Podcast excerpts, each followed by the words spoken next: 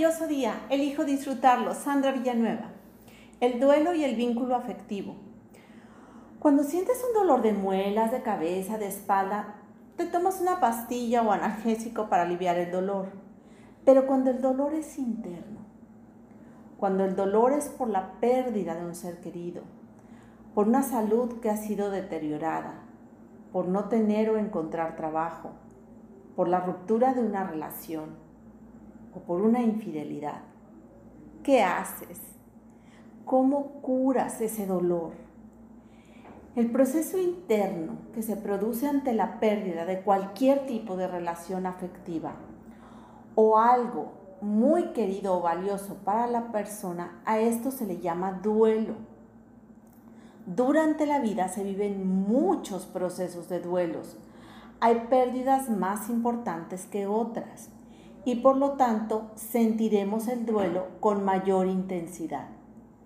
Para que exista un duelo es importante enfatizar que en la relación hubo un vínculo o apego afectivo o de transacción con la persona u objeto.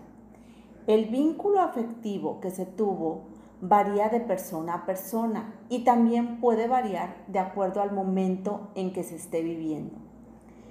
Las relaciones afectivas son las que se establecen para formar el apego o vínculo. Hay un intercambio emocional entre las personas, la profundidad de la relación afectiva dependerá de numerosos factores, como la confianza, el respeto, el cariño, la comunicación, entre otros.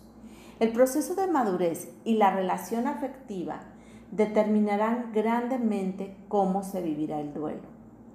En las relaciones afectivas podemos distinguir claramente cuatro etapas. La primera es el apego es cuando se inicia una relación. Existen momentos de cercanía, de identificación de una parte para con la otra. Para que pueda darse la relación, deberán tomarse en cuenta todas las partes o ambas partes. Los bebés forman el apego con su madre en los primeros meses de vida. Segunda etapa, la vinculación aparece en el conjunto de emociones, sentimientos, sensaciones de cercanía afectiva. Generalmente son agradables, que se dan mientras la relación está establecida. Los vínculos se fortalecen en esta fase y continúa evolucionando con el tiempo que dura la relación.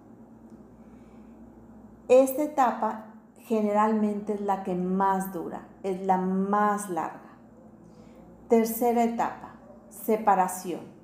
Sucede cuando en la relación las partes que la conforman dejan de estar en contacto. Una de ellas puede ser por muerte, abandono, separación, etc. Cuarta etapa, el duelo.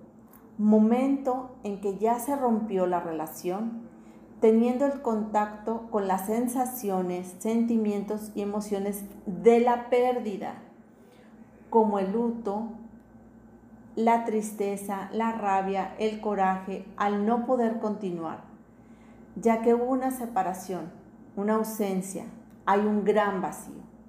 El duelo, esa separación o ruptura del vínculo afectivo, hace que haya muchos cambios, obligando a afrontar la despedida de lo antiguo, afrontando una nueva realidad, una nueva etapa, una nueva forma de vida.